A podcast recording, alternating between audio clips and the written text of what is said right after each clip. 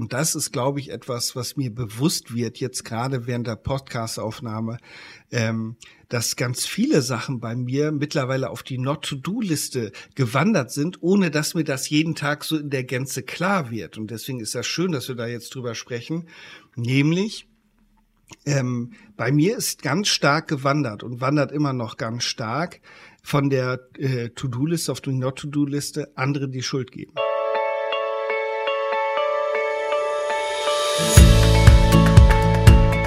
Hallo ihr Lieben, hier ist Eden und Mars, euer Podcast für Inspiration ohne Anspruch auf Perfektion. Ja, wo einen die Winde beim Lesen so manchmal hintreiben. Ich war neulich im Urlaub und auf äh, der Suche nach einer Lektüre für den Urlaub bin ich auf ein Buch gekommen von Alexandra Reinwart. Das Buch heißt Am Arsch vorbei geht auch ein Weg. Mich hat erstmal nur dieser Titel angelockt und jetzt, nachdem ich fast fertig bin mit diesem Buch und mir die Tränen vor Lachen aus dem Auge gewischt habe, muss ich sagen, großartig, denn es hat mich zu einem Gedanken zurückgeführt. Dieser Gedanke leuchtet ganz groß bei mir eine Not-to-Do-Liste, also Dinge, die ich mir wirklich am Arsch vorbeigehen lassen kann. Sascha, was hältst du von Not-to-Do-Listen? Äh, alles. ich finde dieses Konzept so wunderbar und großartig, gerade weil ich auch jemand bin, äh, der das gut gebrauchen kann. Und ich glaube, es mhm. kann hilfreich sein, auch ab und zu mal darüber nachzudenken, was ich alles lieber nicht tun sollte, was ich lieber lassen sollte. Also eine Lassensliste statt eine To-Do-Liste, die immer länger wird, wo wir irgendwann Inhaltsverzeichnis und Überschriften und Stichwortverzeichnis haben, weil die so lang geworden ist. Ja, naja, und so eine To-Do-Liste füllt sich ja auch, obwohl wir das eigentlich gar nicht wollen. Das wird ja auch sehr häufig von anderen Leuten geführt und gefüllt, ne? Absolut. Ich habe da heute mit einer Mutter, der Freundin von meiner Tochter drüber gesprochen, äh, wo ich gesagt habe, ja, ich bin, bin angestellt, ich bin selbstständig, ich mache einen Podcast, äh, ich versuche ein guter Vater zu sein, ich versuche ein guter mhm. Partner zu sein, ich versuche noch ein bisschen Sport zu machen, zu meditieren. Und äh, manchmal frage ich mich auch, sag mal, was mache ich ja eigentlich? Und von daher ist das Thema goldrichtig. Ja, absolut. Mir geht's ein bisschen ähnlich, ähm, wobei ich bisher immer so das Gefühl hatte, hey, das sind ja eigentlich alles Sachen, die wichtig sind. Das muss ja auch irgendwie so sein. Und wenn man dann mal ganz genau drüber nachdenkt, kommt man vielleicht sogar irgendwann auf den Gedanken, hey, das muss eigentlich gerade gar nicht sein. Und warum mache ich diese Dinge überhaupt? Weil ich es einfach immer schon so gemacht habe oder äh, weil ich mir einbilde, es muss so sein. Kennst du so aus deiner Vergangenheit noch Dinge, von denen du immer geglaubt hast, ich, du musst sie machen und eigentlich war es für dich persönlich, für dein ganz eigenes Glück überflüssig? Ja. ich habe vor kurzem für meine Fortbildung zum Supervisor eine Reflexion äh, schreiben dürfen. Das mhm. gehört mit zu der, zum Ausbildungsgang. Und äh, da ging es genau um diese Frage, ob es so, so, so Themen gibt, die sich wieder gezeigt haben. Und bei mir gibt es so ein Thema, so ein Muster, nämlich das Gefühl, leisten zu müssen, liefern zu müssen, damit etwas funktioniert. Und dafür gibt es natürlich wie alles, wie für alles im Leben, saugute Gründe. Und liebe Hörerinnen, liebe Hörer, wenn du das hörst und du erkennst dich vielleicht irgendwo wieder, es gibt gute Gründe dafür. Bei mir ist das äh, ganz tief verankert und jetzt nehme ich euch mal mit in meine Kinder- und Jugendzeit. Ich habe früher aber das Gefühl gehabt, wenn ich nicht funktioniere, wird es gefährlich zu Hause, weil ich dann auch noch wegbreche, so als letzte mhm. Säule. Und wenn Kinder versuchen gerne zu retten, und vor allem die eigenen Eltern zu retten. Und aus dieser Zeit kommt das bei mir immer noch. Und ich arbeite immer noch daran, eben dieses leisten zu müssen, abliefern zu müssen, auch in meiner Rolle als Trainer oder Coach, immer wieder in den Blick zu nehmen und Stück für Stück zu verändern. Also das ist immer noch sehr, sehr präsent. Aber das gibt es natürlich auch in vielen anderen Kleinigkeiten. Wie ist das bei dir? Ja, ich würde sagen, bei mir ist das tatsächlich ein Punkt in meiner persönlichen Entwicklung, ähm, der mich eigentlich die meiste Energie gekostet hat, weil hm. es tatsächlich aus der Kindheit heraus schon Dinge gab, da sind wir wieder beim Thema Glaubenssätze, die mir so ein bisschen eingepflanzt worden sind, wo ich dann auch später immer gedacht habe, das muss man so machen. Ähm, konkret fällt mir zum Beispiel ein, dass meine Großmutter und mein Großvater immer zu mir gesagt haben, dass ich mich ähm, in deren Augen vernünftig verhalten muss. So. Und als kleines Kind oder als kleiner Junge sich vernünftig zu verhalten, ja, Herrgott, ich meine, man ist ein Kind irgendwie unterm Strich. Ja, klar. Und das äh, habe ich bis ins Erwachsenenalter irgendwie in mir getragen. Ich muss mich vernünftig verhalten. Dabei darf ich auch einfach unvernünftig sein. Ich, ich muss nicht immer der vernünftige Mensch sein. Und als ich das begriffen habe, habe ich gedacht, okay, ey, wow, da gibt's da irgendwie auch noch eine andere Welt. Also ich muss nicht permanent der, der vernünftige Erwachsene sein. Na klar, in vielen Bereichen bringt es das mit sich, dass man das denn ist, ne? Mhm. dass man so ähm, durchaus äh, mal Dinge durchdenkt, bevor man sie tut. Aber Herr Gott nochmal, ich habe einfach erkannt, es ist toll, auch hin und wieder mal aus dem Bauch heraus zu handeln. Und so ist bei mir vernünftig sein durchaus auch mal auf dieser Not-to-Do-Liste. ja, das ist, das ist ein wirklich schöner Punkt, ähm, weil es kann helfen, manchmal wirklich wie die Kinder zu sein, ähm, nicht, nicht, nicht kindlich, aber wie die Kinder zu sein, den Impulsen zu folgen, der Lust zu folgen und nicht immer nur der sogenannten Vernunft. Da ließe sich natürlich trefflich darüber diskutieren, was vernünftig ist und was nicht vernünftig mhm. ist. Und manchmal ist das Vernünftigste von der Welt einfach was zu tun, wonach einem gerade ist, was das auch immer sein mag. Ja. Was hast du denn für Dinge, wo du mal gesagt hast, ey, wow, ich müsste eigentlich mal wieder. Das ist ja für mich immer so ein Indiz, ne, dass ich irgendwas ähm, eigentlich gerne tun möchte, aber ich äh, aus verschiedensten Gründen, Gründen traue ich mich dann gar nicht mehr, das irgendwie zu machen. Hast du sowas, wo du sagst, ich müsste das eigentlich mal wieder tun? Es ist aber aus bestimmten Gründen auf deiner Not-to-Do-Liste gelandet? Ja, ich führe ja äh, abends so ein, eine kleine Retrospektive über den Tag. Mhm. Und da steht eine Frage, äh, was werde ich morgen besser machen?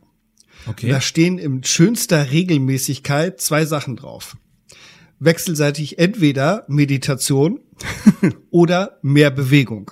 Ja. Das heißt, ich bin in meinem ganzen Leben noch nie ein Sportler gewesen. Noch nie. Es, es kann ich mich nicht zurückerinnern, ich bin jetzt 43 Jahre alt, dass ich irgendwann mal gesagt habe, hurra, ich kann Sport machen. Weder in der Schule, noch beim, beim Tischtennis, noch beim Fußball. Ich habe verschiedene Sachen ausprobiert. Auch Fitnessstudio. Es hat mir noch nie irgendetwas so richtig Spaß gemacht. Und das wird mir gerade bewusst, wo wir drüber sprechen. Vielen Dank dafür, mhm. äh, für diese kleine Coachingstunde. oh, gern geschehen. Weil das ist tatsächlich etwas, was ich mir immer wieder vor die Brust nehme, weil ich denke, ich müsste es tun. Und dafür gibt es natürlich einen guten Grund. Weil bei mir ist es so, dass ich von, von aufgrund meiner Biografie ein erhöhtes Grunderregungsniveau habe. so, was heißt das? Das heißt, wenn ich in stressige Situationen komme, ist bei mir die Ausprägung einfach höher, weil das Grunderregungsniveau, das heißt das Basislevel, von dem ich starte, einfach höher ist als bei anderen. Das hat einfach mit meiner Biografie zu tun. Und da hilft Sport natürlich unglaublich gut, um die Stresshormone wieder aus dem Körper zu bekommen. Und ich spüre auch, dass mir das grundsätzlich gut tut. Aber ich spüre auf der anderen Seite auch, ich habe noch nichts gefunden, was mir so richtig Spaß macht. Das ist das Problem. Deswegen habe ich es eigentlich immer auf meiner To-Do-Liste, aber es rutscht immer wieder manchmal auch nicht ganz un, äh, uneigennützig von, von der äh, einen Liste auf die andere, äh, weil ich denke, ah, so richtig äh, motivieren kann ich mich dafür nicht. Ja, aber die Grenzen verschwimmen ja auch sehr schnell zwischen To-Do und Not-To-Do-Liste. Ne? Also das, das flutscht ja manchmal einfach so hin und her und da ist Sport vielleicht auch eins der besten Beispiele. Ähm, das kann halt ganz schnell auch mal wieder wegrutschen und obwohl man es eigentlich immer mal wieder im Kopf hat, aber dann passiert das einfach. Ne?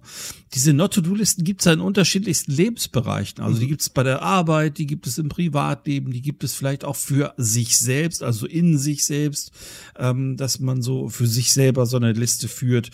Ähm, und ich kann mich so erinnern, bei mir war es äh, häufig so, dass ich ähm, in einer Gruppe von Menschen derjenige war, der sich dann um zum Beispiel ein Geburtstagsgeschenk gekümmert hat. Und daraus ist dann sehr schnell für andere eine Tradition geworden, so nach dem Motto, ja, das mit dem Geschenk, das macht Andri dann ja wieder. Wie ne? immer, ja.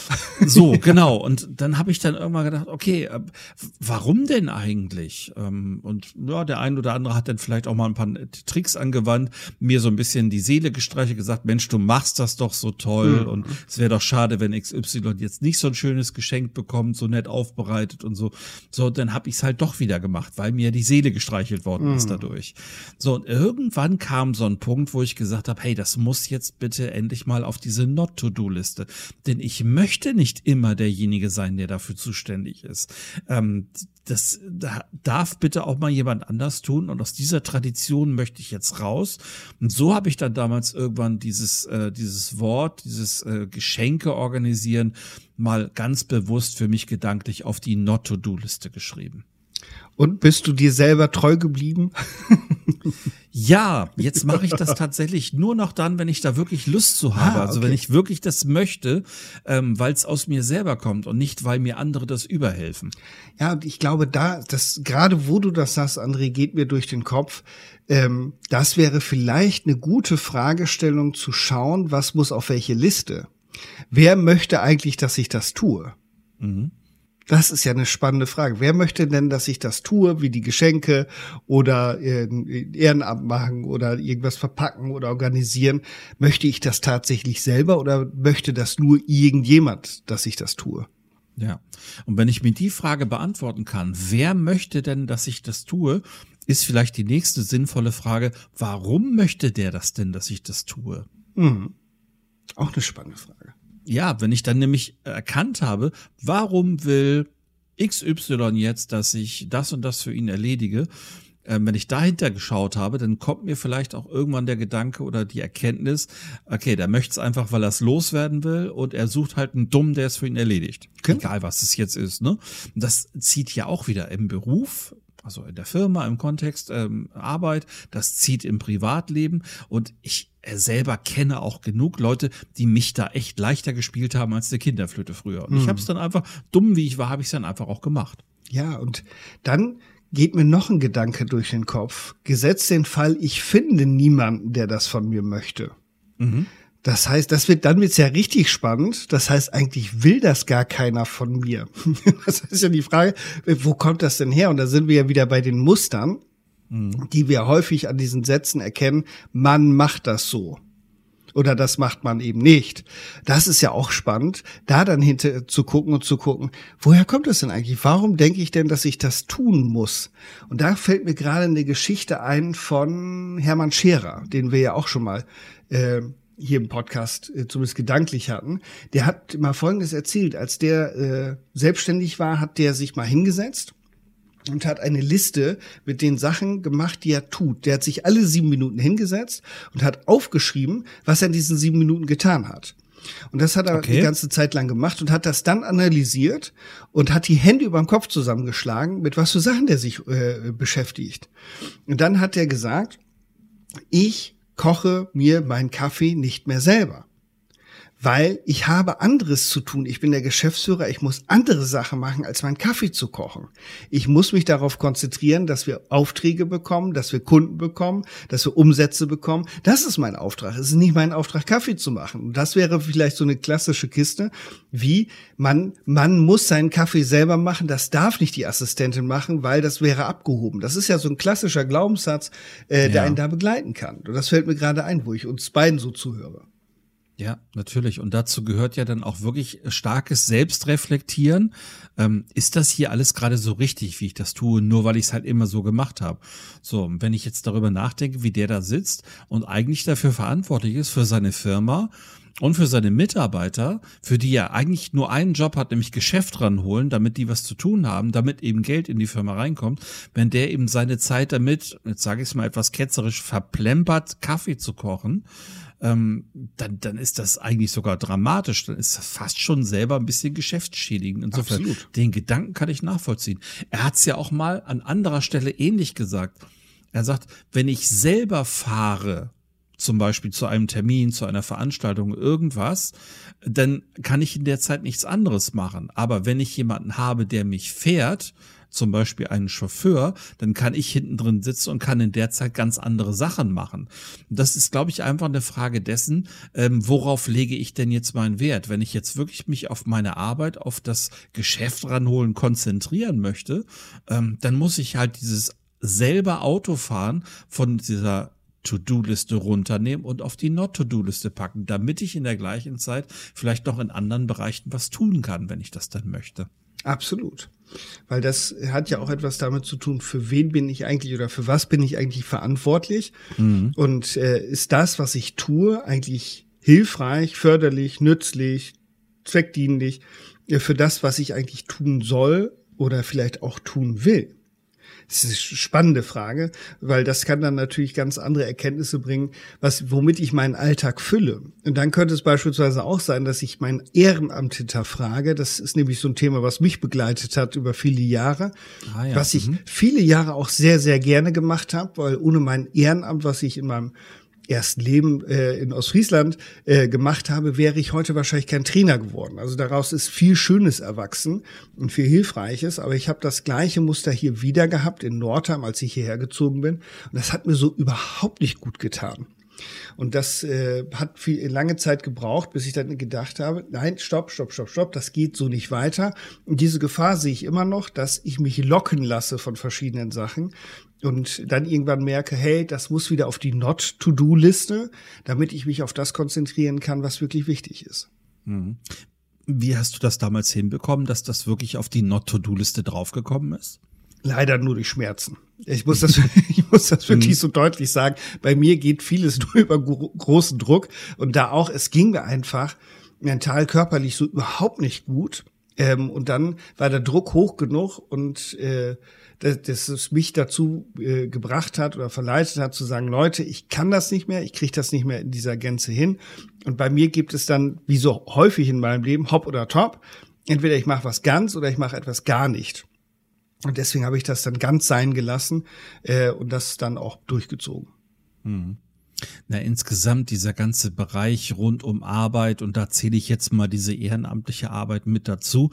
Im, Im Arbeitsbereich ist ja häufig, dass wir Dinge einfach tun, obwohl sie eigentlich ganz locker auf diese Not-to-Do-Liste drauf können. Und da ist es leider auch manchmal so, dass vielleicht ähm, Unternehmensführung, Chefs, ähm, vielleicht irgendwelche Bereichsleiter oder irgendwas, dass die einem Aufgaben geben, von denen man selber denkt so, ey, das ist doch jetzt irgendwie nur eine Beschäftigungstherapie, was ich hier mache. Mhm. Das ist doch eigentlich gar nicht zielführend. Für sowas bin ich vielleicht auch einfach auch hier ähm, falsch bezahlt. Ich habe doch eigentlich eine Stelle, auf der ich ganz andere Sachen machen müsste. Und jetzt muss ich hier so ein Killefit irgendwie veranstalten.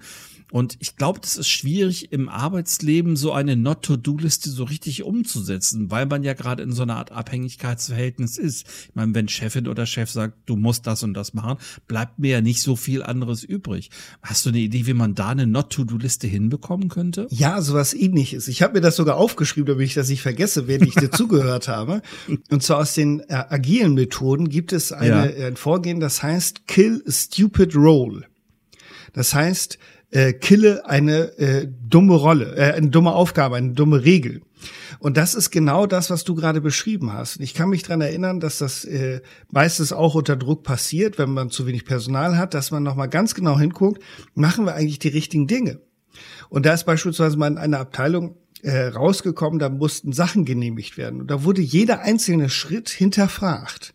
Warum tun wir das? Und da ging es beispielsweise bei Anträgen darum, warum genehmigen wir die? Und jeder natürlich, natürlich müssen wir die genehmigen. Ja, warum?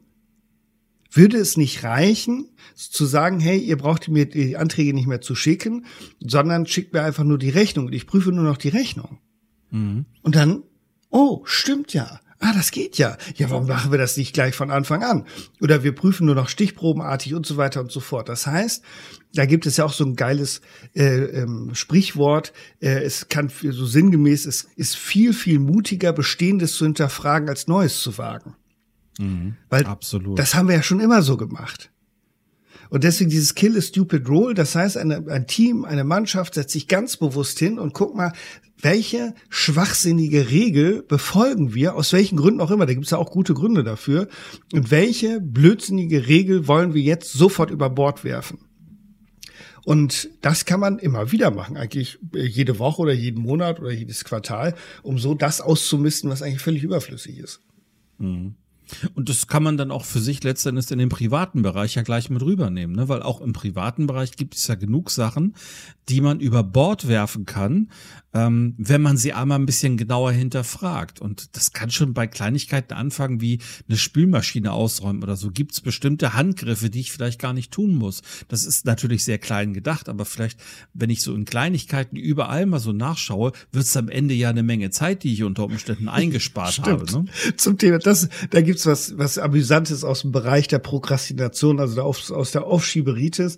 Da habe ich mal so ein tolles Foto gesehen, wo äh, fett drüber stand, tue nichts, was sich von selber erledigt. Und da stand dann drüber, Geschirr abtrocknen, Selbstmord. So, das heißt, äh, ich nehme mal nur den ersten Punkt. Das äh, mhm. ist natürlich schwarzer Humor, das weiß ich auch, aber gerade das Geschirr abtrocknen, das macht das Geschirr von alleine. das trocknet von ganz alleine, ohne dass ich was tun muss. Und natürlich äh, würden die meisten sagen, natürlich muss man das abtrocknen. Ja, aber warum denn in Gottes Namen muss man das abtrocknen? Das tut es von ganz alleine. Da stecken dann natürlich andere Bedürfnisse hinter, aber das geht genau in diese Richtung. Kill a stupid rule. Guck mal, was du machst, was eigentlich völlig überflüssig ist. Anderes Praxisbeispiel, auch aus dem Haushalt. Ich habe gehört von äh, in unserem Vorbereitungskurs oder begleitenden Kurs, wie äh, meine Frau mit äh, Tabea schwanger war, da haben wir mit äh, anderen Paaren zusammengehockt und die zwei von den Frauen, die haben beispielsweise immer nach dem Wäscheabhängen die die Dings, diese diese Wäscheklammern nach Farben sortiert. Okay. Warum auch immer, fürs ästhetische Empfinden, für den inneren Monk, ja. ich weiß es nicht. Aber das sind natürlich so Sachen, wenn wir da mal bewusst drüber nachdenken und vielleicht darüber nachdenken, wie kann ich Zeit im Alltag sparen, wäre das für mich das Erste, was rausfliegen würde. Ja, und da finde ich dann auch immer spannend zu gucken, warum macht jemand das jetzt? Okay, das kann natürlich unterschiedliche Gründe haben. Ähm, du hast gerade den inneren Monk angesprochen, da ertappe ich mich auch gelegentlich mal, dass ich so einen in mir habe. Mhm. Ähm, aber warum tut man das? Und äh, dass man sich da dann wirklich auch Zeit einsparen kann, dass man irgend Dinge auch wirklich einfach nicht mehr macht. Das, das kann so viel Freiheit auch geben. Äh, ein Beispiel ist meine Frau. Ähm, sie hat äh, früher sehr viel gebügelt, zum Beispiel, hat sie mir erzählt. So, und äh, die Hemden, die ich zum Beispiel trage, sind alle äh, von ein, zwei Marken, die eben bügelfreie Hemden machen. Ja. Das heißt, die werden einfach nur nass aufgehängt und dann trocknen die einmal durch und dann sind die glatt. Die mussten gar nicht gebügelt werden. So, und meine Frau sagte neulich gerade noch zu mir, ähm, sie bügelt so wenig wie noch nie in ihrem Leben und allein, was sie dadurch für Zeit gewonnen hat und für Lebensqualität gewonnen hat, weil sie einfach nicht mehr stundenlang dieses Bügelbrett vor sich hat und Wäsche von einem Stapel auf den anderen wegbügelt. Und das, ich glaube, da fängt es dann schon an, wenn du einfach die Dinge mal hinterfragst und vielleicht auch Werte, die du von, von früher, vielleicht von Eltern oder sogar von Großeltern mitbekommen hast, wenn du anfängst, die zu hinterfragen, dann füllt sich so eine Not-to-Do-Liste, glaube ich, sehr, sehr schnell. Ja, das, da, da gibt es ja gerade das Thema Haushalt ist, glaube ich, bei uns in Deutschland ein beliebtes Thema mhm. äh, für für genau diese Geschichten zu gucken, muss ich das tatsächlich machen oder, bisschen abgeschwächt, muss ich das so häufig machen? Und da kommt mir eine Geschichte in den Sinn von, von lieben, lieben, lieben Bekannten, ähm, die ich sehr schätze. Und da ging es um das Thema, die haben dann jede, jede Woche dann, ich was weiß ich, Freitag, Samstags haben sie äh, erst gesaugt und dann gewischt. So. Und äh, damit das ein bisschen schneller ging, haben die sich einen Saugwischer gekauft von einer sehr bekannten, teuren deutschen Staubsaugermarke. So, hat richtig, richtig Geld gekostet, das Ding. Mit dem Ziel, eigentlich Zeit zu sparen. So, das war so Intention des Mannes. Und die Frau hat dann Folgendes gesagt, Mensch, wenn das so schnell geht, kann ich das ja jetzt zweimal die Woche machen. da sind wir wieder bei dem Punkt, äh, warum mache ich das? Und da merke ich, es geht gar nicht so im Schwerpunkt um die Tätigkeit an sich, sondern um die Muster und Programmierung, die dahinter liegen, äh, wo man da mal vorsichtig hingucken kann, ja, warum muss das ja jetzt zweimal passieren, wenn das vorher einmal die Woche gereicht hat? Das heißt, ich habe ja noch mehr Arbeit als vorher. Ja. Ja, das kommt mir tatsächlich bekannt vor. Ähm, es gab auch mal so eine relativ kurze Phase, in der ich Dinge schneller und immer noch schneller und zügiger erledigt habe, weil ich mir eigentlich Zeit für mich dadurch holen und erarbeiten wollte. Nur Ende vom Lied war, ähm, dass ich mir dann gesagt habe, okay, jetzt hast du ja äh, Zeit noch, jetzt könntest du auch noch mal das und das schnell erledigen. Das heißt, die Zeit, die ich eigentlich für mich haben wollte, ist dabei voll auf der Strecke geblieben, weil ich dann doch noch mal wieder irgendwelche anderen Sachen erledigt habe. Und auch das ist bei mir irgendwann auf dieser Not-to-Do-Liste gelandet. Wenn ich Zeit für mich habe, also wirklich diese diese echte Ich-Zeit, dann nehme ich die auch und dann genieße ich die auch und dann lasse ich mich auch nicht stören dabei ähm, dann bin ich wirklich nur bei mir. Klar, wenn es ein Notfall ist oder sowas, man ist ja dann trotzdem ansprechbar, darum geht's ja nicht. Aber wenn ich wirklich ansage, ich habe jetzt ich Zeit, ich ähm, setze mich zum Beispiel ins Arbeitszimmer, weil ich ein bisschen schreiben möchte oder so, ähm, dann ist das wirklich meine Zeit und dann sind nicht andere Dinge wichtiger. Ja, das ist auch gut so. Und das, was wir manchmal einfach brauchen, und da gehöre ich genauso dazu wie alle anderen auch, ist manchmal so ein Spiegel, von außen, der mir zeigt, was machst du da eigentlich? Und da kann so ein Buch unglaublich hilfreich sein, wie das, was du gerade benannt hast. Vielleicht magst du da ja auch noch mal ein, zwei Beispiele daraus bringen. Mir fällt nämlich ein anderes Buch ein, was ich gelesen habe. Das geht in eine ähnliche Richtung von Tommy Jaud, nämlich Einen Scheiß muss ich ja, das äh, die, die, zu jedem Kapitel kommt da zum Schluss äh, eben die, die Selbstverpflichtung. Ich verpflichte mich, dass ich ein äh, das nicht mehr machen muss oder irgendwie sowas. Und da ist so was typisch Deutsches dabei und da habe ich so gelacht, als ich das gelesen habe, weil ich diese Tendenz selber kenne Nämlich, dass wenn die Sonne in Deutschland scheint, dass man nach draußen gehen muss. Und dann kommt zum Schluss genau diese Selbstverpflichtung. Ich verpflichte mich hiermit, dass ich äh, bei Sonne einen Scheiß rausgehen muss. Und das kann man dann unterschreiben und sich irgendwo hinlegen. Wo ich auch denke, ja, Stimmt, warum muss ich, wenn die Sonne scheint, rausgehen? Aber das ist ja bei unglaublich vielen so. Komm, das Wetter ist gut, wir müssen rausgehen. Ja, warum? Mhm. Ja, ganz genau, ganz genau. Ein bisschen so ähnliche Beispiele gibt's halt in dem Buch von Alexandra Reinwart auch. Und ähm, sie hat ähm, zum Beispiel unter der Rubrik am Arsch vorbei, ähm, als es um die, die, ähm, den Geburtsvorbereitungskurs ging. Mhm. Also sie ist dann in der Sequenz in diesem Buch ist sie halt, dann erzählt sie von ihrer Schwangerschaft und äh, sie sagt, äh, die Ratschläge sobald man schwanger ist, die um einen herum so kreisen, werden immer mehr und immer dichter und immer größer. Und witzigerweise kommen hauptsächlich Ratschläge von Menschen, die selber gar keine Kinder haben. ja, genau. So, und da sagte sie dann ganz klar, solche Sachen gehen ihr dann ab dem Moment oder ab irgendeinem Moment am Arsch vorbei, weil sie das wirklich nicht mehr will. Sie will keine Ratschläge von Menschen, die gar keine Ahnung haben, wovon sie eigentlich reden. Ne? Das ist so, als wenn, äh, wenn vielleicht äh, jemand versucht, einem Koch Tipps zu geben, der selber noch nie einen Kochlöffel in der Hand gehabt hat. Und so ist das da halt auch. Und solche Sachen sagt sie halt ganz klar am Arsch vorbei damit. Also für mich oder für unser Thema hier heute rauf auf die Not-to-Do-Liste. Hör dir halt nicht Tipps von Leuten an, die keine Ahnung von dem haben, was sie da eigentlich wirklich sagen. Genau, und da kommt wieder ein Sprichwort um die Ecke in meinem Kopf. Ähm, sinngemäß, äh, lass dich nicht von Menschen kritisieren, die du nicht von dir aus schon nach Rat fragen würdest. Hm, ganz genau. Ähm, es gibt ja einen anderen Autor noch, Stefan Friedrich heißt der, ähm, über den haben wir uns ja auch schon ein, zwei Mal so ein bisschen, ähm, aber auch privat drüber unterhalten. Mhm. Und der hat zum Beispiel eine sehr lange Zeit Raucherentwöhnungskurse gegeben. So, und er sagte auch ganz klar, wie es kann niemand einen Raucherentwöhnungskurs geben oder einen, einen Raucher vom Rauchen wegbekommen, wenn derjenige selber nicht mal geraucht hat. Mhm. Weil derjenige kann sich gar nicht in einen Raucher reinfühlen. Und wenn jetzt jemand selber stark geraucht hat und sich das, und das aber losgeworden ist, dann kann der sich da richtig reinfühlen. Der kann diesen Kurs oder dieses Seminar dann auch wunderbar geben.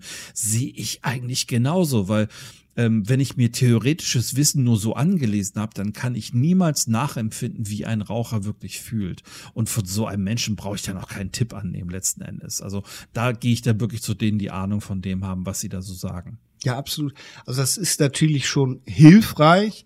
Ähm, also ich würde das nicht 100 Prozent unterschreiben, aber grundsätzlich ist das natürlich schon hilfreich, wenn ich weiß, wovon ich spreche. Und äh, von daher ist das ja so gut, dass wir äh, aufgrund unserer mannigfaltigen Erfahrung über so viele Sachen sprechen können. Also auch zum Thema Rauchen könnte ich noch was erzählen, weil ich das auch mal äh, ganz, ganz äh, intensiv auf die Not-to-Do-Liste gepackt habe. Und wie so vieles, äh, was ich auf die Not-to-Do-Liste gepackt habe, wie beispielsweise Fleisch essen, wie irgendwann dann tierische Produkte essen, wie das Thema Rauchen beispielsweise, ähm, ist bei mir immer das gleiche Muster erkennbar. Das geht bei mir nicht von heute auf morgen, sondern das ist ein Prozess. Ich beschäftige mich damit ganz lange, ganz intensiv und dann macht es irgendwann Klick. Und dann ist das Thema durch und die Entscheidung ist gefallen, die Würfel sind gefallen und dann wird das durchgezogen, ohne Wenn und Aber. Und dann geht es auch bei mir relativ schnell auf die Not-to-Do-Liste und dann muss, muss auch sehr viel passieren, dass es da wieder runterkommt. Mhm. Ja. ja, so von jetzt auf gleich und mit Gewalt funktioniert das halt einfach auch nicht. Ne? Also man darf sich da auch selber ähm, die Möglichkeit geben, auch mal zu scheitern. Ähm, wenn mir das trotzdem wieder irgendwie passiert, ja, dann ist es halt so. Dann kann ich damit aber auch leben. Dann ist es vielleicht nur gut, das einmal wahrzunehmen. Ja, ähm, ich habe es dann doch wieder auf die To-Do-Liste geschoben. Dann nehme ich es da ganz bewusst wieder runter und stelle es wieder ganz oben auf die Not-To-Do-Liste. Und beim nächsten Mal funktioniert es dann, glaube ich, einfach auch schon besser. Kannst du dich noch so an Dinge erinnern, die du von früher im Vergleich zu heute dann auch wirklich losgeworden bist und auf diese Not-to-Do-Liste geschoben hast? Ähm, ja, also äh, neben dem, dem Rauchen beispielsweise, ich hatte ja so verschiedene Sachen, die so wenig hilfreich waren für die Gesundheit, wie beispielsweise morgens aufzustehen und äh, mit Cola und Zigaretten anzufangen.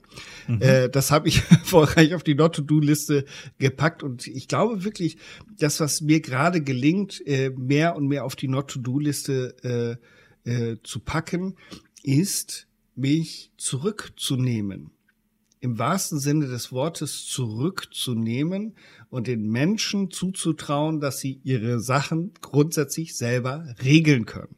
Das, das klingt so banal. Allerdings, wenn man so gepolt ist und so programmiert ist wie ich, ist das eine bockelharte Arbeit, die jeden Tag wieder bewusst gemacht werden muss und äh, an der ich ganz, ganz intensiv arbeite. Und das ist das eine. Und das zweite ist, wo äh, ich ganz ja, nicht in der, Konse in der hundertprozentigen Konsequenz, aber ganz intensiv dran arbeite, ist an meinem Sprachfehler. Ich kann ja so schlecht Nein sagen, wenn mich Themen mhm. interessieren. Und da mich unglaublich viel interessiert, ist es für mich sehr schwierig, das Nein zu, äh, zu kultivieren. Äh, also gehört das für mich auch ein Stück weit dazu, das Ja sagen von der To-Do-Liste auf die Not-To-Do-Liste zu packen. Und das gelingt mir auch zusehends mehr. Wie sieht das bei mhm. dir aus? Ähm, tatsächlich ein bisschen ähnlich. Also ich kann mich vor allen Dingen an etwas erinnern, was mir kurz nach meiner Krisenzeit ähm, sehr bewusst geworden ist, ähm, die ich 2012 bis 2013 hatte, ähm, dass ich früher sehr viel gemotzt, gemeckert, genörgelt, geklagt habe, so, so Jammertal halt, ne? Und irgendwann habe ich ganz bewusst mich dafür entschieden, einfach nicht mehr so rumzumaulen. Und das war für mich ein Riesenschritt, weil es auch sehr viel Arbeit gekostet hat. Ein bisschen ähnlich wie bei dir, dieses tägliche Gemaule und Genörgel einfach mal wegzulassen und mich eher positiven Gedanken zuzuwenden. Also auf meiner Not-to-Do-Liste stand sehr lange ganz oben nicht maulen, meckern und nörgeln und so weiter. Das ist mit der Zeit ein Stück weiter runtergerutscht. Nicht, weil ich wieder damit angefangen habe, sondern weil andere Sachen oben drauf gekommen sind. Also es steht nach wie vor auf meiner Not-to-Do-Liste Liste. Und ich bin auch kein Mensch, der nörgelt, mault oder meckert, sondern ich versuche Dinge zu ändern, die ich wirklich ändern kann. Und wenn ich es halt nicht ändern kann, dann gehe ich nochmal zurück auf Alexandra Reinwart am Arsch vorbei damit, tatsächlich. ja. Das ist, weil das so schön, schön eingängiges Bild ist, ja. finde ich das großartig. Einfach mal an sich vorbeiziehen lassen, zu denken, ein Scheiß muss ich. Das, ja, ganz genau. Du sagst es ja auch immer so, so schön, atmen muss ich. Das ist wichtig. Mhm. Aber ansonsten ja. wird es dann schon beständig weniger. Mhm. Mhm. Ähm, mit dem direkt zusammenhängend war für mich dann auch, dass ich äh, auf meine Not-to-Do-Liste gepackt habe, ähm, aufzugeben. Ähm, früher war ich einer, der sehr schnell aufgegeben hat. So nach dem Motto, es gelingt mir ja eh wieder nicht. Oder warum sollte mir das jetzt diesmal äh, gelingen? Es klappt alles nicht. Ich habe sowieso kein Glück und solche Sachen. Das waren ja so ständige Gedanken, die ich im Kopf hatte. Und dann ist irgendwann auch das wieder nach meiner äh, schweren Zeit 2012 ist es dann auf diese Not-to-Do-Liste gekommen. Ich gebe einfach nicht auf. Und wenn ich merke, dass irgendein Vorhaben, ein Projekt oder sonst irgendwas, wenn das nichts wird, okay, dann kommt halt irgendwann auch der Walkout, dann sage ich, okay, Schluss bis hierhin und nicht weiter, aber nicht in diesem Sinne von, oh, so ein Mist, ich habe versagt und ich muss jetzt aufgeben, sondern dann beende ich es wirklich ganz bewusst. Aber dieses Aufgeben, was ich früher gemacht habe, dieses Aufgeben im Sinne von resignieren, das tue ich nicht mehr. Ja, stark. Sehr, sehr stark. Da fällt mir noch, ähm, auch wenn das äh, ganz selten ist, dass mir ein Zitat einfällt, aber da fällt mir tatsächlich noch, noch etwas ein, was dazu passt zu dem Thema Aufgeben. Ähm, und das finde ich so schön, weil mich das so getragen hat über lange Zeit, dass ich das als Fußnote noch äh, beisteuern möchte. Und zwar, als ich meiner Reha war, ähm, hat mir eine äh, Teilnehmerin, eine andere Teilnehmerin eine Postkarte äh, gegeben. Nein, das stimmt gar nicht. Das war ein, ein, ein, ein Satz, das war gar keine Postkarte. Und da hat sie gesagt, Sascha, äh, lass es nicht sein, sondern mach es trotzdem. Mach mhm. es in deinem Tempo, mach ganz kleine Schritte, aber höre nicht auf. Mache Baby Steps, es ist völlig wurscht. Mach, mach es so, wie es für dich richtig ist, aber höre eben nicht auf. Und das hat mich sehr lange sehr gut getragen, wo ich gedacht habe, auch wenn ich gesagt habe, ich habe keinen Bock mehr oder hatte ein Tief oder war depressiv oder was auch immer. Und das hat mich ganz lange getragen, eben zu sagen, hey, okay, zumindest einen kleinen Schritt in die richtige Richtung und nicht aufgeben. Mhm. Finde ich super, weil allein das ist ja schon mal ein, ein Riesenschritt, selbst wenn es nur in kleinen Baby-Steps gelaufen ist, aber es ist ja trotzdem eine riesen Weiterentwicklung für dich, wenn du das überhaupt erstmal erkannt hast, dass du da was machen musst, ne? Absolut. Und das ist, glaube ich, etwas, was mir bewusst wird, jetzt gerade während der Podcast-Aufnahme, ähm, dass ganz viele Sachen bei mir mittlerweile auf die Not-to-Do-Liste gewandert sind, ohne dass mir das jeden Tag so in der Gänze klar wird. Und deswegen ist das mhm. schön, dass wir da jetzt drüber sprechen. Nämlich, ähm, bei mir ist ganz stark gewandert und wandert immer noch ganz stark von der äh, To-Do-Liste auf die Not-to-Do-Liste andere die Schuld geben. Mhm. Oh ja. Das, das, heißt, anderen die Verantwortung dafür zu geben, wie es in meinem Leben aussieht. Ob das die Partnerin ist, ob das das Umfeld ist, wer auch immer. Und auch das konnte ich, das kann ich auch heute noch. Nur heute fällt mir das zum Glück wesentlich schneller auf, sehr schnell. Und dann übernehme ich wieder die Verantwortung.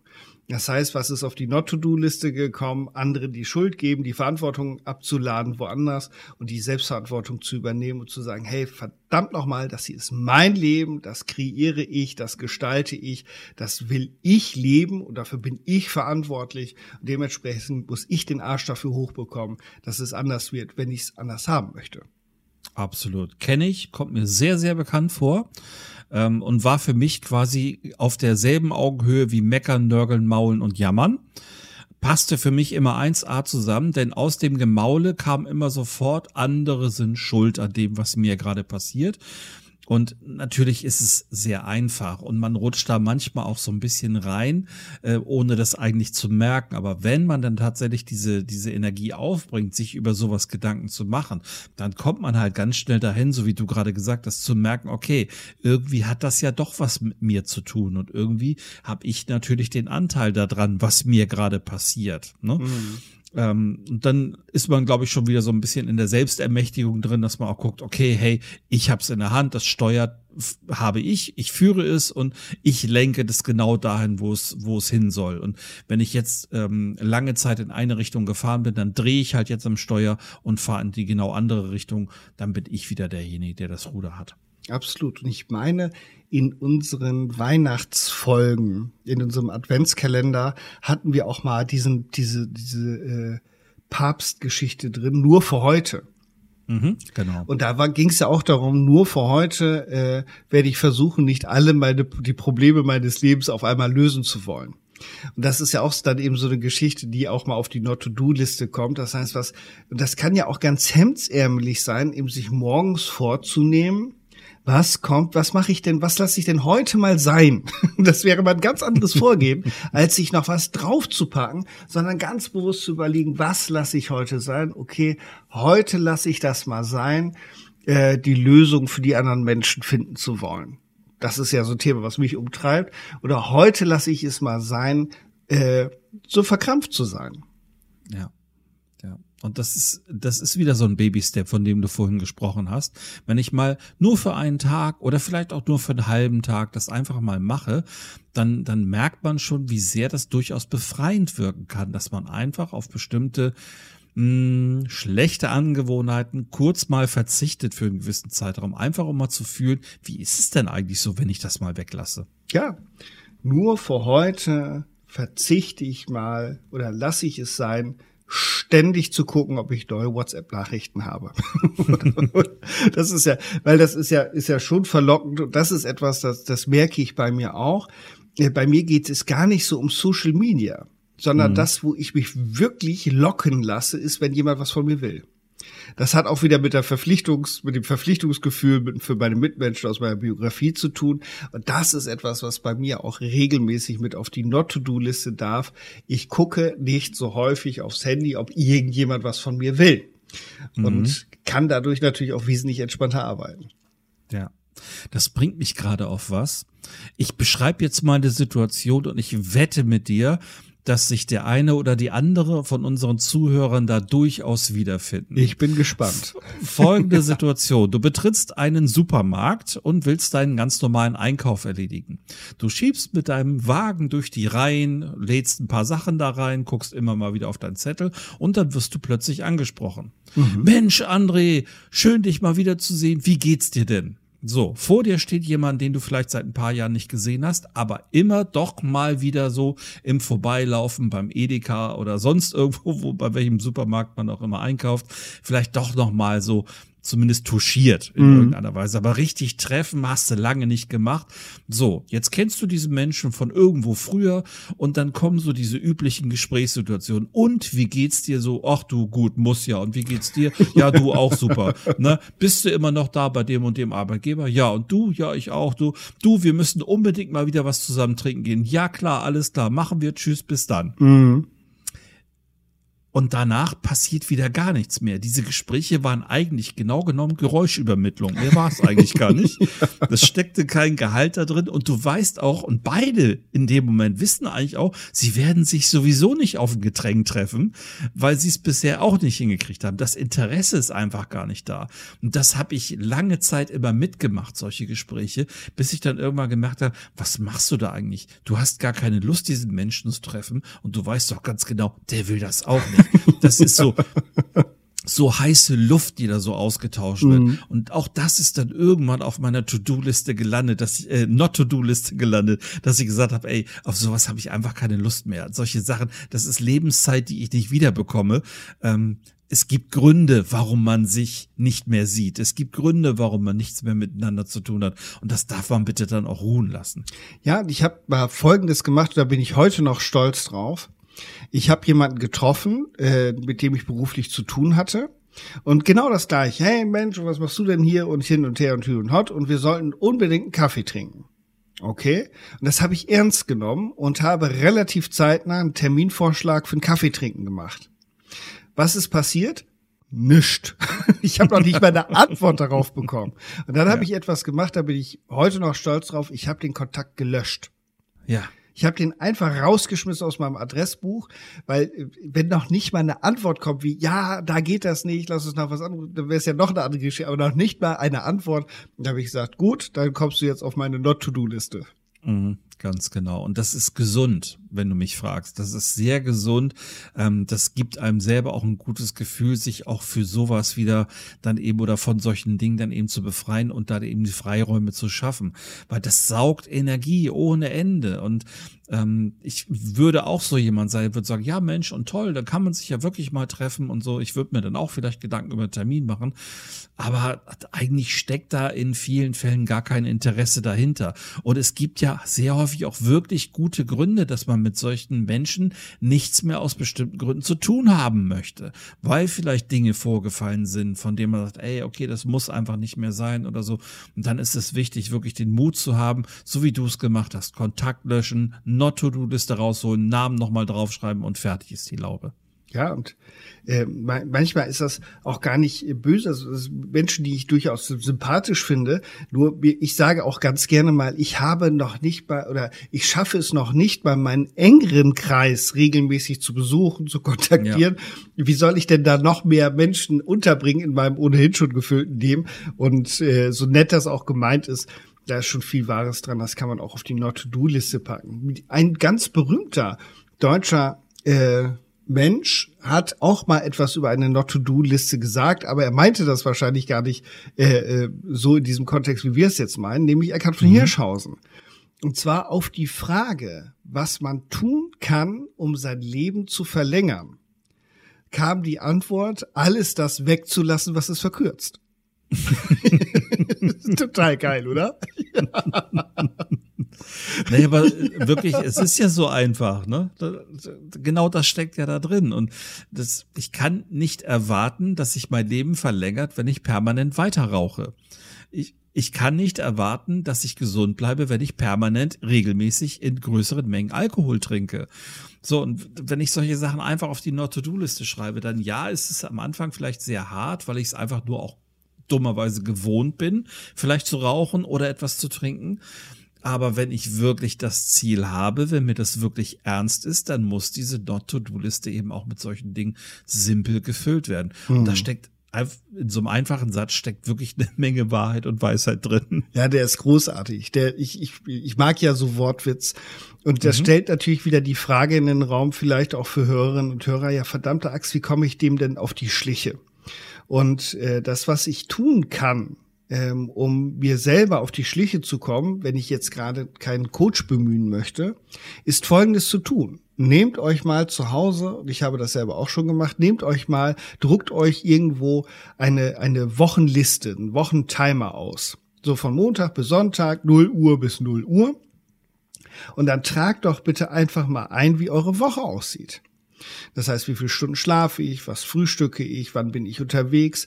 Und wenn man Familie und Kinder hat, dann wird das sowieso schon mal ganz ambitioniert. Dann trägt man ein, weil man die Kinder wegbringen muss zum Sport oder zum Reiten oder was ich nicht nur alles, für Hobby und für dieses und für das und von mir aus auch die Smartphone-Zeiten. Das ist ja relativ wurscht. Und wenn man sich das dann einmal anguckt, dann kann man natürlich da mal draufschauen und gucken, was von dem, was hier drauf ist, gehört eigentlich besser auf eine Not-to-Do-Liste, um mhm. mehr Raum zu schaffen. Weil ich bin der festen Überzeugung, dass die meisten Menschen, inklusive mir, nicht so wenig Zeit haben. Das glaube ich nicht, sondern ich glaube tatsächlich, dass wir punktuell die Zeit einfach nicht richtig nutzen oder eben auch nicht nutzen, wenn es um die äh, Me-Time geht. Ähm, und da hilft eben so, so ein ganz einfacher Wochenplan, wo ich mal eintragen kann, wie so eine Woche bei mir überhaupt aussieht. Ja. Ich habe, ähm, vielleicht hast du davon auch schon mal gehört, ähm, von einer Not-to-Do-Liste äh, gelesen, die sehr, sehr berühmt ist. Mhm. Die geht nämlich auf Warren Buffett zurück, der 2017 der zweitreichste Mensch der Welt war. Mhm. Und der hat eine ähm, die ist auch so nach ihm benannt, die Buffett Not-to-Do-Liste. Und die äh, besteht daraus, dass er zum Beispiel die 25 wichtigsten Ziele, die ein Mensch hat, soll er für sich aufschreiben auf einen Zettel. Mhm. Also das, was er erreichen möchte in seinem Leben oder in seinem Berufsleben. Jetzt nimmt er diese Liste und kreist die fünf Ziele ein, die ihm die absolut oberwichtigsten sind auf dieser Liste und automatisch hat er dadurch jetzt eine Not-to-Do-Liste geschaffen. Ja. Denn alles, was außerhalb dieser fünf Ziele ist, die er jetzt wirklich erreichen will, ist etwas, was er nicht mehr muss. Das kann weg. Das kann wirklich dann auf die Not-to-Do-Liste. Wow, das ist sehr konsequent. Ja, das total. hat auch eine kleine Nähe zu den Big Five for Life, mhm, genau. wo es ja genau um das gleiche Thema geht, was die fünf Points in meinem Leben, worum soll es in meinem Leben gehen und alles andere wird aussortiert. Und es gibt auch einen ganz berühmten Wissenschaftler, der so arbeitet, nämlich der äh, Mitbegründer der positiven Psychologie. Und mir fällt jetzt gerade äh, der Name nicht ein, Marty, ach, wie heißt der denn auch noch? Ich komme gleich drauf. Auf jeden mhm. Fall ist das einer der Wegbereiter der positiven Psychologie. Und Nico Rose, den wir im, im, Podcast hatten, der hat ja bei ihm studiert und der wollte ihn mal haben als für ein Vorwort für eine Zeitung, wo er was schreiben sollte. Ja. Und der macht das ganz konsequent. Der hat sich irgendwie vorgenommen, bis, äh, bis 2050 äh, haben 70 Prozent der Weltbevölkerung äh, etwas über positive Psychologie erfahren. Und der macht nur noch etwas für Zeitschriften, die eine Mindestauflage haben, die eine Mindestanzahl von Menschen erreichen. Äh, sonst sagt er, macht er das nicht mehr. Sonst sortiert mhm. er das gnadenlos aus und sagt, nee, tut mir leid, habe ich keine Zeit für. Ja, und das ist ja ein Bereich, der, das, das passt ja auch wieder zu allem Möglichen. So eine Liste mit zum Beispiel wie jetzt Warren Buffett mit 25 Punkten, die kann ich ja in unterschiedlichsten Bereichen aufstellen. Und dann habe ich halt die paar Punkte, die wirklich das Wichtigste sind. Und alles andere wird gnadenlos wegsortiert. Das kommt auf die Not-to-Do-Liste und es wird keine Energie mehr darauf verwendet. Das ist das Entscheidende dabei. Mhm. Ähm, sie nur auf die Liste zu schreiben, ist ja die eine Sache. Aber ich darf dann auch bitte keine Energie mehr darauf verwenden, wenn ich wirklich diese fünf Ziele, die ich mir als Top-Ziele da aufgeschrieben habe, wenn ich die wirklich erreichen möchte. Und ich, ich finde das sehr drastisch. Das sehe ich genauso wie du. Ähm, auf der anderen Seite, jetzt ist Warren Buffett äh, tatsächlich mal der zweitreichste Mann der Welt gewesen. Hm, jetzt könnte man sagen, es hat vielleicht auch so seine Begründung gehabt, warum er so vorgegangen ist, aber ähm, ich glaube, das kann man im Kleinen genauso machen, ohne dafür jetzt der zweitreichste Mann der Welt sein zu wollen. Ne? Aber das ist eine klare Ansage an sich selbst vor allen Dingen. Ähm, Energie da wegzunehmen, wo es mich wirklich eigentlich nicht mehr nach vorne bringt. Ja, genau. Und ich habe jetzt auch endlich wieder herausgefunden, wie dieser Mann heißt. Der heißt Martin Seligman. Ah, so, ah, okay. Der ist das. Und der ist da super konsequent und sagt, mache ich oder mache ich nicht, aber nur, wenn das den entsprechenden Output hat.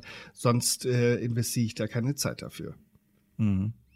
Jetzt ist die Frage, wie kriegt man vielleicht mal so einen kleinen Anschubser, um da irgendwo reinzukommen, um das hinzubekommen, seine Not-to-Do-Liste vielleicht zu beginnen, damit anzufangen. Ähm, vorhin haben wir schon mal über Baby-Steps gesprochen. Mhm. Ähm, ich persönlich kann aus meiner Erfahrung sagen, ich fange wirklich bei mir ganz persönlich in meinem privatesten Umkreis an und schaue mal, gibt es dort Dinge, die vielleicht total anstrengend sind für mich. Mhm. Ähm, das muss gar nicht körperlich anstrengend sein. Ich ähm, habe als Beispiel die ähm, Liste, ähm, die Kontaktliste in meinem Telefon zum Beispiel. Ähm, die habe ich vor sehr langer Zeit mal ganz stark ausgedünnt. Also da gab es Zeiten, da waren da keine 20 Nummern mehr drin weil ich einfach sehr viele Nummern da drin hatte von Menschen, mit denen ich entweder eigentlich gar nichts mehr zu tun hatte oder die, ähm, sag ich mal, so ein bisschen auch Energievampir waren, die mich da so ein bisschen meiner Lebensenergie und Lebensfreude ein Stück weit beraubt haben. Und da war für mich so eine Situation sehr bezeichnend. Ähm, da erschien, das Telefon klingelte, auf dem Display erschien ein Name und ich habe richtig bemerkt, wie ich so innerlich so, Oh, ne? Das kennt, kennt vielleicht der ein oder andere. Ne? Du hast so Namen auf dem Display, wo du erstmal so tief durchatmen musst und dann mhm. lässt du den Anruf auf die Mobilbox laufen oder sowas. ja. Und du hast andere Namen, die erscheinen auf diesem Display und du denkst dir, wow, wie toll. Und dann hast du zwei Stunden Gespräch, ohne dass du merkst, dass dabei Zeit vergeht. Mhm. Und diese, diese Menschen, wo so ein innerer Seufzer war, die habe ich halt alle aus diesem, aus dieser Kontaktliste rausgelöscht. Und das war für mich sehr befreiend. Ich glaube, das ist so ein erster Schritt, den man machen kann, um so eine Not-to-Do-Liste vielleicht auch mal zu beginnen, Absolut. wenn man es möchte, natürlich. Ja, das, das ist ein guter Indikator. Das heißt, bei welchen Menschen oder Tätigkeiten denke ich, uh, und da zu gucken, kann ich da was verändern? Ja. Und natürlich, ihr Lieben, alles, was wir machen und lassen, hat seinen Preis. Das ist natürlich so. Und ich habe das an der einen oder anderen Stelle schon mal gesagt. In meinem privaten äh, Feld gucke ich sehr genau bei Terminen, will ich das oder will ich das nicht. Mhm. Und ich wege das zum Teil auch sehr genau ab. Und das hat gar nichts mit den Menschen zu tun, sondern es hat einfach was mit Selbstfürsorge zu tun. Ich habe ein unglaublich lebendiges Leben. ich bin viel unterwegs, ich habe viel mit Menschen Kontakt und ich brauche einfach die Zeiten, wo das eben nicht der Fall ist. Und deswegen ist das für mich immer auch sehr sehr gut auszutarieren, wann äh, wie, wie viel kann ich mich rausziehen und wann will ich mich aber auch nochmal zeigen lassen, weil sonst äh, werde ich irgendwann eremiert. Ähm, das will ich natürlich auch nicht. Aber da eben genau zu gucken, was will ich in meiner Freizeit? Weil es gibt viele Menschen, die können das bei der Arbeit nicht, nicht im geringsten beeinflussen, was sie da tun. Und wenn ich das nicht kann, dann bitte in der Freizeit anzufangen äh, und zu gucken, was muss in meiner Freizeit dringend auf die äh, Not-to-Do-Liste? Muss ich überall mit hin? Also was ich beispielsweise heute nicht mehr machen würde, wenn ich da keinen Spaß dran hätte, wäre mit meiner Frau shoppen zu gehen. Das würde ich nicht mehr tun, wenn es mir nicht Spaß machen würde. Ab und zu, zweimal im Jahr. so, das heißt, ich gehe gerne mit, weil ich dann eben auch gerne als Berater fungiere. Meine Frau dann rauskommt und ich sage, hey, das sieht top aus oder mm, mm, äh, ist, ist nicht so meins. Aber wenn ich da keine Lust mehr zu, ich würde es nicht mehr tun. Ich würde es nicht mehr tun. Meine Freizeit wird mir zunehmend heiliger. Ja. Und das ist sehr vernünftig und das ist auch ganz natürlich. So ist es ja ursprünglich eigentlich auch mal, ich nenne es jetzt mal vom Universum gedacht, dass du wirklich Dinge tust, bei denen du hundertprozentig ein positives Gefühl hast. Alles andere ist ein Warnsignal. Und wenn man dieses Warnsignal immer wieder missachtet, landet man halt irgendwann in einer Situation, in der man permanent nur noch Dinge tut, die für einen selber echt schlecht sind, zu der man gar keine Lust hat oder eben die vielleicht auch zu viel Energie fordern wenn man jetzt im Kleinen vielleicht privat angefangen hat, irgendwann wird der Kreis ja größer. Irgendwann guckt man in den nächsten Lebensbereich rein.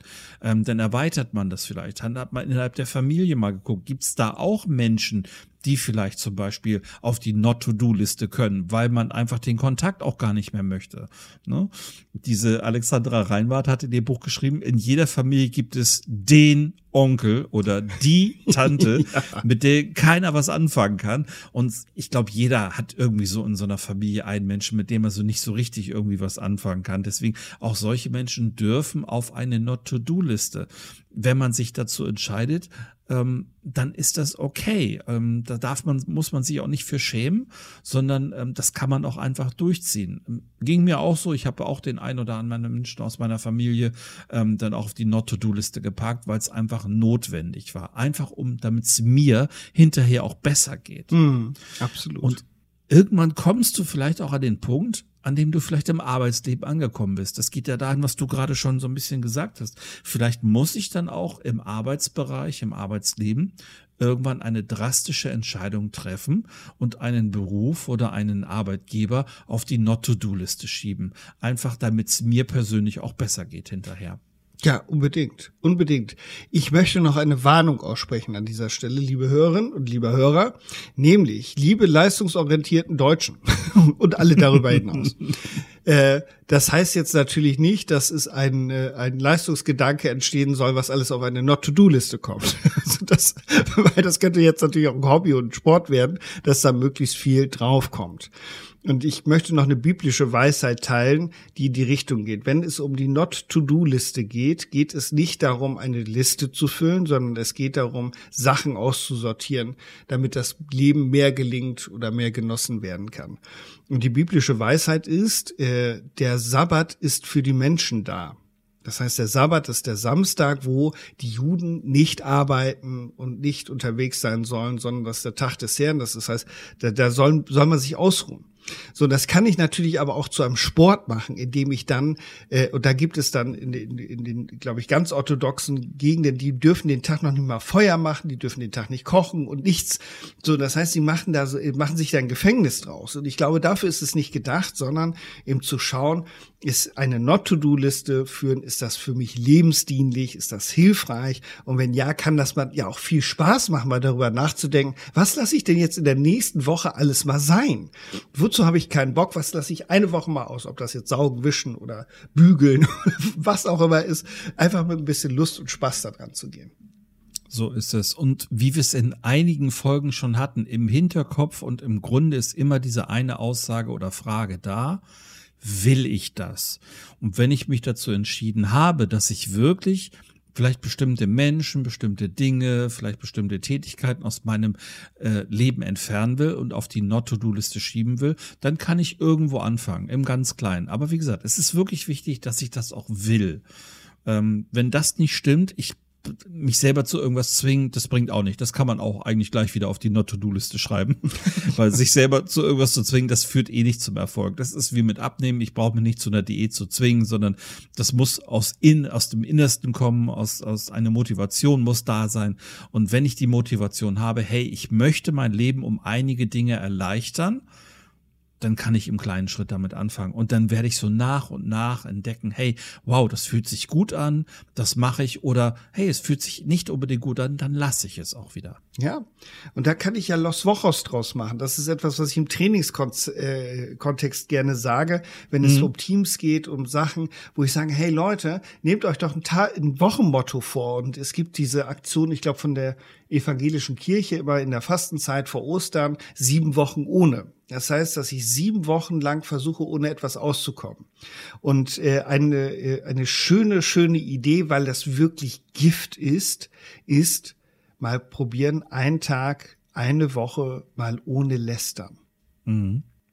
Eine Woche mal nicht lästern, eine Woche mal nicht jammern, eine Woche mal auf das Wort muss verzichten und mal gucken, was passiert, ob sich was verändert, ob es mir äh, gelingt, weil alleine dadurch, dass ich es mir vornehme, geht meine Wahrnehmung dahin und da geht meine Energie dahin und meine Aufmerksamkeit und dann werden mir Sachen bewusst und vielleicht wird mir bewusst, ach du meine Güte, wie oft sage ich eigentlich das Wort muss und wie viel Druck baut das eigentlich auf oder wie oft lästere ich denn tatsächlich?